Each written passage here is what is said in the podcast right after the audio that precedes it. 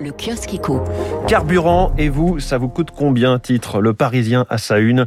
Au cours de la deuxième quinzaine de janvier, les prix de l'essence atteignent des records historiques. 1,62€ le litre en moyenne pour le gasoil, 1,68€ pour le samplon 98. Une augmentation qui plombe le budget des Français.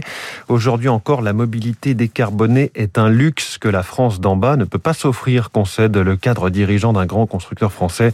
Ce qui rejoint les propos de Carlos Tavares, dont je vous parlais la semaine dernière. C'était dans les échos. On reparlera hein, du tout à l'heure à 7h10 avec François Vidal. L'enjeu du pouvoir d'achat, en tout cas, est au cœur de la présidentielle. C'est la une, cette fois, du Figaro.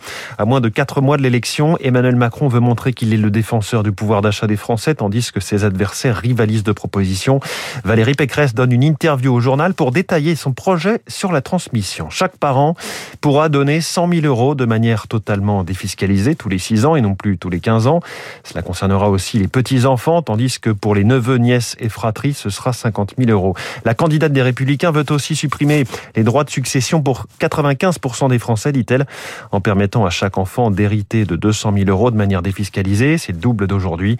Et là aussi, les transmissions en ligne indirectes seront facilitées jusqu'à 100 000 euros. Un chiffre dans Libération, c'est un 1 suivi de 12 zéros. Autrement dit, 1000 milliards, c'est la perte en dollars de la valeur agrégée du marché des crypto-monnaies depuis le mois de novembre, d'après les estimations du média financier Bloomberg. 1000 milliards de dollars envolés. Donc, ce week-end, le Bitcoin a encore perdu plus de 10% de sa valeur, chutant sous les 30 000 euros. La chute de la tech fait trembler les bourses mondiales. C'est là la une des échos. Les marchés financiers américains ont subi leur plus lourde perte en une semaine depuis mars 2020. On y revient dans une seconde. Et puis, euh, financement du cinéma vers un nouvel écosystème. C'est le du jour dans la Croix. Les plateformes de streaming renégocient leur participation à la création française et européenne. Elles veulent une nouvelle chronologie de diffusion. On referme ce kiosque éco.